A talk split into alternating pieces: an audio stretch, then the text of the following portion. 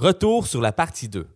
Dans la première partie de ce livre, on a exploré le quoi, c'est-à-dire qu'on a cherché à découvrir le réel travail que tu dois accomplir pour être à ton plein potentiel. Dans la deuxième partie, on s'est plutôt intéressé à comment accomplir ce travail. Le premier chapitre parlait des habitudes de vie, du mindset et de l'attitude à avoir, non seulement à propos de ton travail, mais également de toi-même. Mon objectif était, à travers une série d'exemples contre-intuitifs, de te faire voir à quel point l'être humain est mal fait. Par exemple, notre cerveau pense à notre futur soi de la même façon qu'il pense à un inconnu parfait, un James Bond à qui déléguer tous nos problèmes. La visualisation est un exercice très addictif à cause de la dopamine, mais également très contre-productif. Un mythe de notre société qui ne refusera probablement jamais de mourir. Notre ego fait tout pour nous convaincre que nos échecs sont dus à une cause externe et nos succès à une cause interne. C'est possible, mais peu probable, de connaître un certain succès malgré cette attitude. Mais il ne faut pas faire l'autruche. C'est une mentalité de victime. Il faut accepter la responsabilité de notre vie, le bon comme le mauvais. On valorise le travail d'équipe au détriment de la productivité. Faire un sprint main dans la main n'est probablement pas la meilleure façon de s'y prendre. Du point de vue d'un patron, le feedback négatif aide alors que les compliments nuisent. La réalité est tout autre. Ceux qui préfèrent le bâton à la carotte ne réalisent pas que la performance d'un employé suit le principe de la régression à la norme. Toute performance exceptionnelle, bonne ou mauvaise, est suivie par une performance qui se rapproche de la moyenne de l'individu. Spoiler alert, la carotte l'emporte 9 fois sur 10. Dans un monde où nos téléphones sonnent à chaque 5 minutes pour nous avertir que quelqu'un, quelque part, a aimé la photo de notre pas, c'est excessivement difficile de se concentrer. On pense, à tort, qu'on est plus productif en faisant plus d'une chose à la fois. C'est non seulement contre-productif, mais également nuisible pour notre santé mentale. On est à son plus productif lorsqu'on est en flot, mais nos environnements de travail nous permettent rarement d'être dans cet état. C'est pourquoi l'usage du Ritalin est de plus en plus populaire chez les travailleurs. L'alternative, utiliser les 16 déclencheurs de flot. Dans le deuxième chapitre, on s'est attaqué à la bête noire de la productivité, la résistance. Chaque jour est un combat, un autre champ de bataille dans une guerre infinie. On est Tom Cruise dans Edge of Tomorrow. La résistance est sournoise. Elle va tout faire pour attirer l'attention ailleurs que sur elle. C'est la faute de ton patron, ton collègue, ton ou ta conjointe. Elle veut t'empêcher à tout prix d'accomplir ton travail, et plus la tâche est importante, plus la résistance est grande. Pour la vaincre, on doit prendre des mesures drastiques et faire comme Herman Melville ou Victor Hugo et s'enchaîner à notre travail. On coupe toutes les distractions et on s'oblige à travailler. Pour créer un momentum et faciliter les choses, on morcelle nos projets en tâches toutes simples et faciles à accomplir. On en fait une, puis une autre, puis une autre. Brique par brique, on construit notre projet. Mais la résistance n'est pas si facile à vaincre Très rapidement, elle va comprendre qu'on refuse de faire autre chose que de travailler. Elle s'adapte, change de tactique. Elle nous propose de passer plus de temps dans des activités non essentielles et nous pousse à faire du pseudo-travail. Il faut l'anticiper, le planifier. Mais il faut être rigide. Garde tes meilleures heures de travail pour le travail important. La résistance n'abandonne jamais. Même en travaillant dans notre ère d'impact, elle trouve le moyen de nous faire dérailler. La résistance nous fait nous accrocher dans les fleurs du tapis en nous persuadant que ces fleurs sont bien tangibles et importantes. La loi de Parkinson dans toute sa splendeur. Il faut lutter contre l'instinct de rendre tout trop important, trop laborieux, trop complexe. Einstein disait que le génie est de rendre les choses complexes simples, non pas de rendre les choses simples complexes. Et finalement, à court de munitions, la résistance va tenter de nous séduire, de nous convaincre qu'on peut bien prendre une toute petite pause et d'aller écouter un épisode de notre série favorite sur Netflix. Juste un, ça va te faire du bien. C'est un mensonge, un piège. Aussitôt qu'on cède, ça n'en prend pas beaucoup pour se dire Ah, puis la marde. Il faut assumer qu'à chaque fois qu'on dit oui à une distraction, la résistance gagne. Ou plutôt, tu perds. Finalement, on s'est intéressé, le temps d'un chapitre, à l'aspect technique de ton travail comment est-ce que tu travailles et à quelle vitesse. Ça donne qu'on a beaucoup à apprendre à cet égard des joueurs de jeux vidéo professionnels, plus particulièrement ceux de StarCraft, le jeu où la productivité est l'un des facteurs les plus importants pour la victoire. En apprenant nos raccourcis clavier, on peut facilement doubler notre vitesse d'exécution. Mais ce n'est pas tout, il existe des logiciels qui nous permettent d'aller encore plus loin et d'automatiser une bonne partie de notre travail. Les réponses fréquentes peuvent être enregistrées dans les text expanders, les processus récurrents peuvent être faits sous forme de macros et les tâches complexes peuvent être simplifiées à l'aide d'applications. Ces trois derniers chapitres t'ont proposé des outils autant concrets qu'abstraits pour que tu puisses maîtriser non seulement l'objet de ton travail, mais également ta relation avec ton travail. Je parle de ton mindset et de tes habitudes de vie, la guerre que tu mènes chaque jour jusqu'au mouvement de tes doigts sur le clavier de ton ordinateur. Tu as maintenant tout ce qu'il faut pour accomplir de grandes choses, mais encore te reste-t-il à être en mesure de les vendre. Que ce soit une idée, un projet ou un produit, c'est impossible de produire la valeur si personne n'est prêt à la recevoir. Dans la prochaine partie de ce livre, tu vas apprendre tout ce que tu dois savoir pour devenir un bon vendeur, négociateur et marketeur.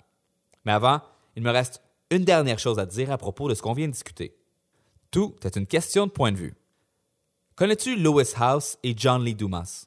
Lewis House était un joueur de football professionnel qui a dû voir sa carrière se terminer abruptement suite à une série de blessures. John Lee Dumas a été dans l'armée de 2002 à 2010 et a servi 13 mois en Irak. Ces deux personnes ont un point commun très impressionnant.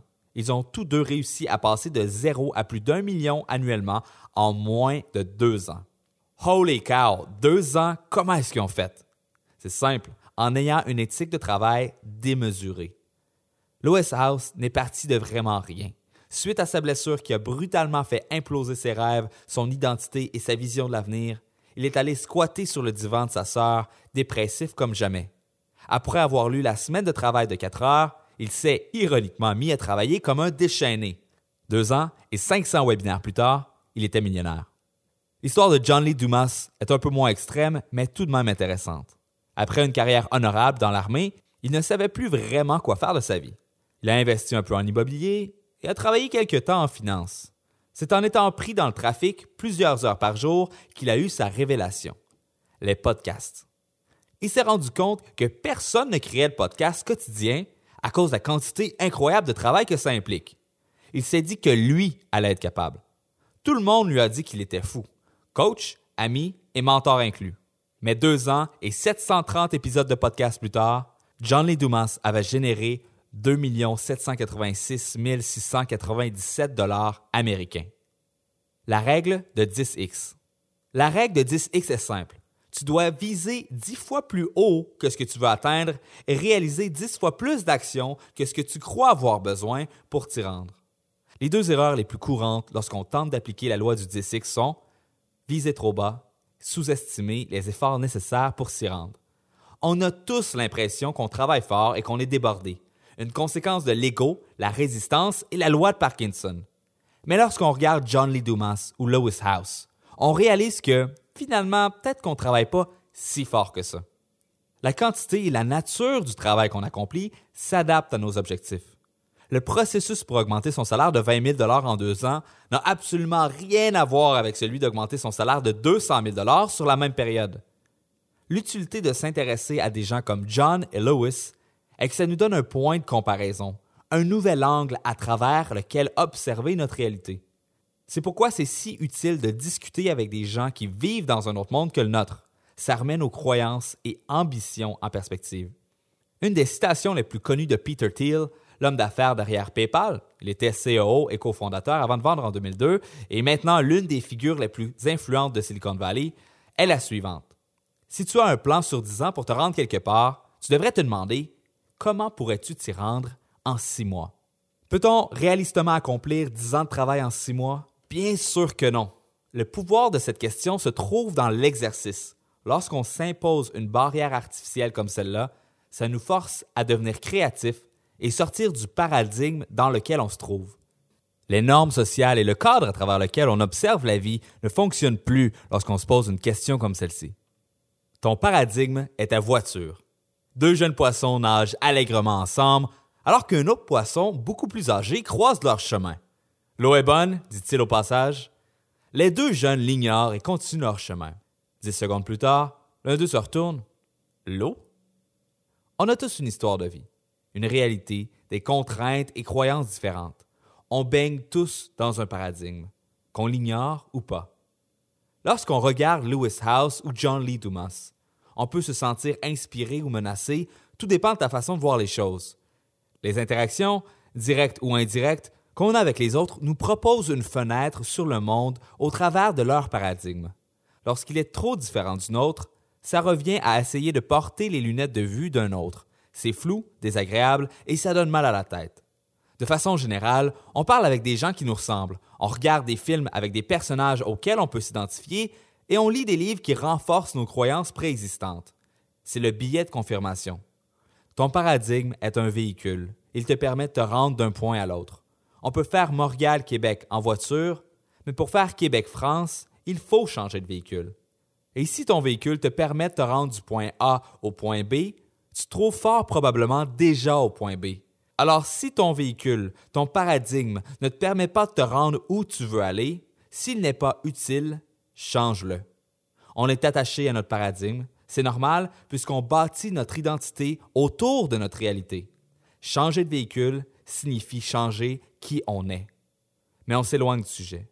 John Lee Dumas et Lewis House connaissent le succès qu'ils ont présentement pour la simple et bonne raison que leur définition de travailler fort est différente de celle du reste d'entre nous.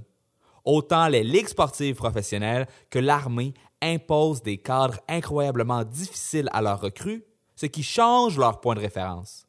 C'est impossible d'avoir du succès dans ces environnements sans développer discipline, persévérance et détermination. Après avoir vécu tout ça, le succès paraît simple. Après tout, qu'est-ce que faire quelques épisodes de podcast ou webinaire lorsqu'on est habitué de se lever chaque jour à 4 heures pour courir, faire des push-ups et se faire crier après toute la journée? Remets en question tes quotas de travail. T'as fait un webinaire, un podcast, un article de blog, une vidéo? C'est cute. Qu'est-ce que ça prendrait pour en faire quatre dans le même laps de temps?